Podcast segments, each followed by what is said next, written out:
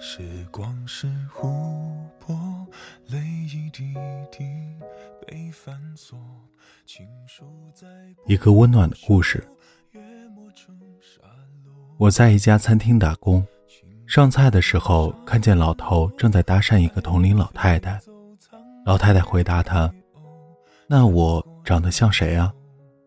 老头说：“我老婆。”我擦，老不正经，真猥琐。老太太也气到了，说：“你别胡说，我可是有老伴的。”说完起身就走。老头贼心不死，赶紧挡住老太太，说：“你先别走，听我讲个故事，是我们那个年代的故事。”出于好奇，老太太坐了下来。老头说。我有一个发小叫小柱子，当年柱子才十五岁。那年代没有什么吃的，柱子用弹弓打了一只鸽子，拿回来炖了汤。结果隔壁村的刘小妹跑过来，慌慌张张，应该是家里出了什么事了。柱子说：“大妹子，别着急，先喝口汤吧。”刘小妹喝了口汤，终于镇定了些。然后她说。你有没有看见我家的鸽子？柱子吓得一哆嗦，不敢告诉他真相，安慰他说：“你别难过，鸽子一定是迷路了，过几天就会回来。”第二天，刘小妹又来了，突然看到天上有一个白色的东西飞过，小妹惊喜地说：“啊，我的鸽子！”柱子说：“那是我的白裤衩被风吹走了。”小妹叹了口气，眼神黯淡了下来。看见小妹这样，柱子更愧疚了，于是给她烧了个土豆。接下来的每一天，小妹都会来找她的鸽子。柱子每次都会做点吃的安抚她，小妹每次都吃得很满足。柱子开始期待给小妹做饭，他喜欢上了小妹，他就更愧疚了。有一天，小妹刚进门。就看见柱子站在院子里等她，柱子兴奋地大喊：“小妹，你的鸽子飞回来了！”小妹还没有说话，柱子就从身后掏出了一只灰鸽。小妹说：“我的鸽子是白色的。”柱子说：“这几天太阳多毒啊，准是你的白鸽被晒黑了。”小妹大喝：“你当我傻呀？”柱子只好招了，承认鸽子是被他吃掉的，他愿意补偿他。小妹说：“那你一辈子都跟我做饭吧。”于是他们就开始处对象了。结婚几年之后，柱子才知道，小妹一直在骗他。那只鸽子本来就是小妹准备拿来吃的，还没来得及杀，它就飞跑了。小妹喝下那碗汤的时候，就知道。那是自己的鸽子，但是柱子的厨艺太好了。后来他每天假装去找鸽子，其实是蹭吃蹭喝，结果喜欢上了柱子。他假装在等鸽子，其实是在等着柱子对他动心。他等到了。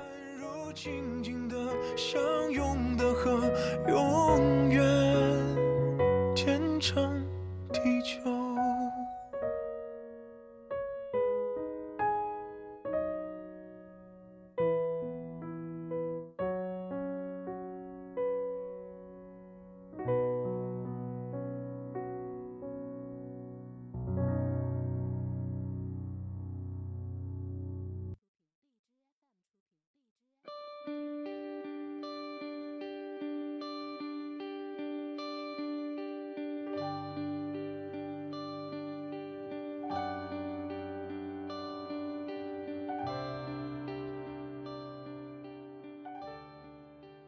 老头看着老太太问：“我的故事怎么样？”老太太说：“听得我都馋了。”老头笑了，说：“那我再给你讲一个故事。五十年前，我有个工友叫小高，他是厂里最厉害的技术员，他的女朋友叫芳芳。我们厂一共有五朵金花，芳芳就是第六朵。小高在第二个车间。芳芳在第三个车间，他们俩感情特别好，一分钟见不到都很难熬。对他们来说，隔着一个车间都像是异地恋。小高下定决心要成为车间主任，这样他就能自由地穿梭在两个车间之间，就能每时每刻地看见芳芳了。于是，小高开始努力上进。经过了很多个日日夜夜，组织上终于看到了他的努力，派他去西北支援建设了。这下完了，他们真的成为异地恋了。走的时候，小高让芳芳等他两年，到时候他们就结婚。结果小高到了西北，才进职工宿舍呢，就被组织带进了沙漠，加入了一个保密项目，从此跟外界断了联系。这一去，就是四年。四年之后，小高一回到职工宿舍，就看到床上堆满了来信，全是芳芳的。第一封信，小高同志，我很想你。第十九封信，小高同志，我在解放路发现了一家小吃摊味道特别好，等你回来，我们一起去吃。第三十八封信。小高同志，为什么你一直不回信？是不是和其他女同志发展出了战斗友谊？我也要去和隔壁车间的小李发展发展。第三十九封信。小高同志，上一封信是我意气用事了，都是骗你的，我根本没有和小李同志接触。小高一封封的拆着信，看得又笑又哭。他拿出了最后一封信。小高同志，我妈给我介绍了对象，如果今年国庆之前你还不回来，我就要嫁给他了。国庆，小高一身冷汗。现在是十月中旬，国庆已经过去两周了。他立马去赶火车，心急火燎，花了两天的时间才回到老家。他直接冲到了芳芳家，她不在。是啊，她都嫁人了。他失魂落魄的去了芳芳提过的那家小吃摊，他点了碗面，吃着吃着就哭了起来。这时，一个熟悉的身影出现在他身前，是芳芳。他正微笑的看着他。后来，小高才知道，原来芳芳每天都会来这里等他。到国庆那天，小高又没有出现，芳芳发誓。他再也不来这里了。结果，他还是来了。当他们之间只隔着一道墙的时候，他熬不过一分一秒；当他们之间隔了千山万水的时候，他反而熬过了四年。他一直等着他回来，他等到了。静静的看着，心中的话，下次再说。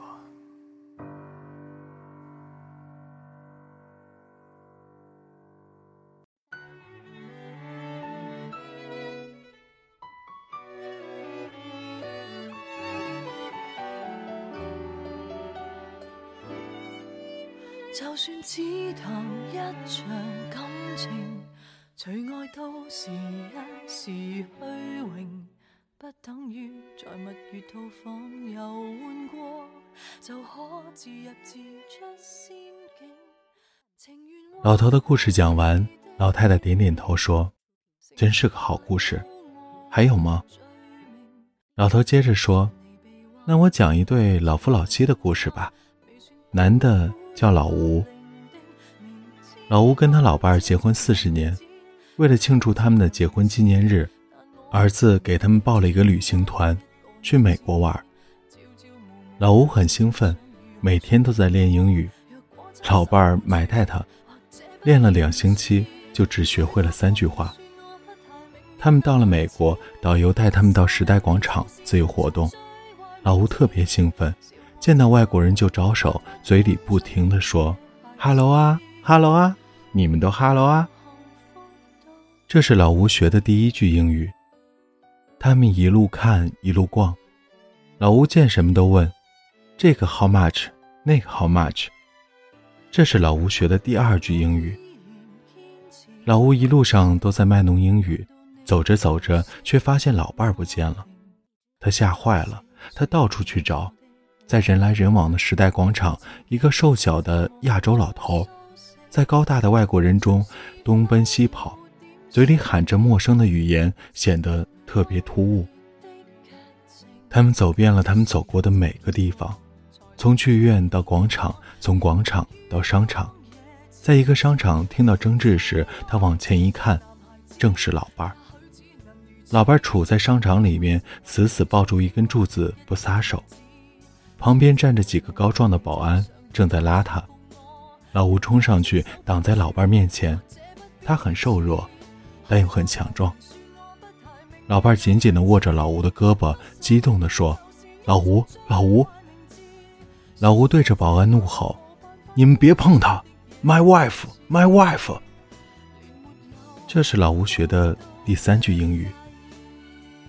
原来老太太走丢了之后，一直站在原地，直到商场关门，保安来清场，她还死抱着柱子不肯走。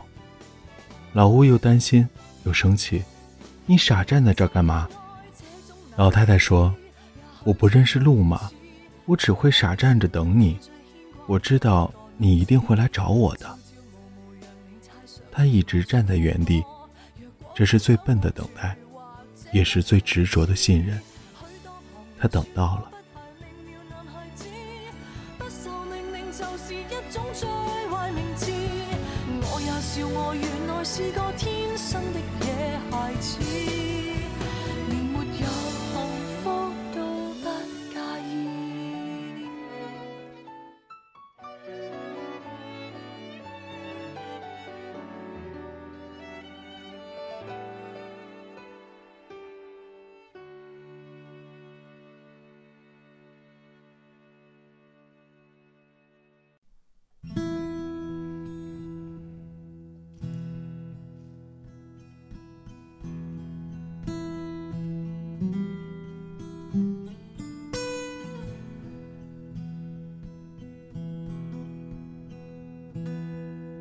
从前、现在、过去了，再不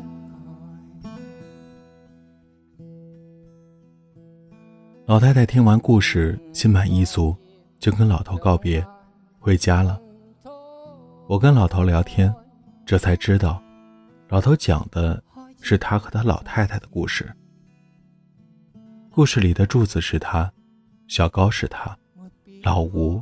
也是他，而刚离开的老太太叫刘芳芳，刘小妹是她，芳芳是她，老伴儿也是她。她是他的妻子，他们从十多岁的时候在农村相识，到了二十来岁一起进了工厂，后来结了婚，约好了要牵手走完这一辈子。但是老太太爽约了。三年前，老太患上了老年痴呆，到现在谁也不认识了。他口中一直说的老伴儿，每天就坐在他面前，他却再也认不出了。老太太每天都会来这家餐厅，老头就每天来给他讲故事，讲过去他们之间发生的事，希望有一天能让老太太想起他。我小心翼翼地问：“万一……”他一直记不起来呢。老头说：“上半辈子都是他在等我，下半辈子换我等他。他不知道需要等多久，但他会一直等。”你长得好像一个人。这句话其实是老太太以前对他说过的。重逢的那天，他在小摊上吃着面，边吃边哭。突然，一个熟悉的声音冒出来：“你长得好像一个人。”小高抬起头，发现是芳芳。小高哭得更凶了，哭着说：“像谁？”芳芳说：“我丈夫。”小高一愣，芳芳接着说：“我已经向组织请示过了，组织同意我们结婚，明天你就跟我去办手续。”不许再跑了！你长得好像一个人。我本来以为这是最老套的搭讪，没想到是最深情的告白。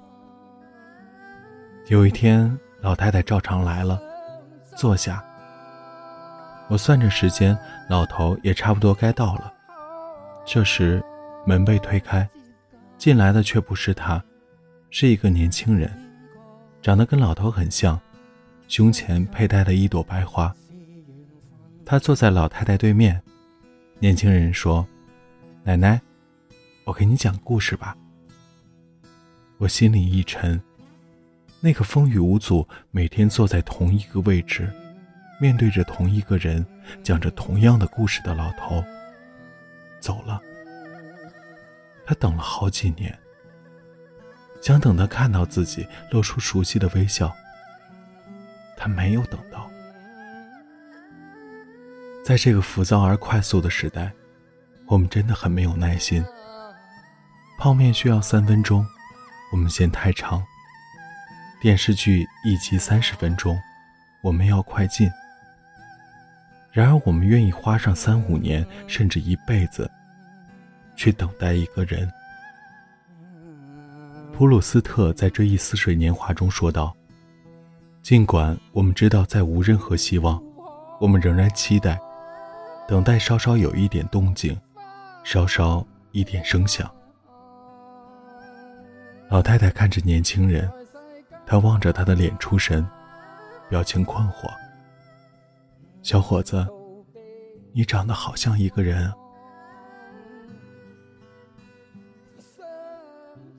这里是给失眠讲故事，愿这里的故事能温暖你的耳朵，给你一段美梦。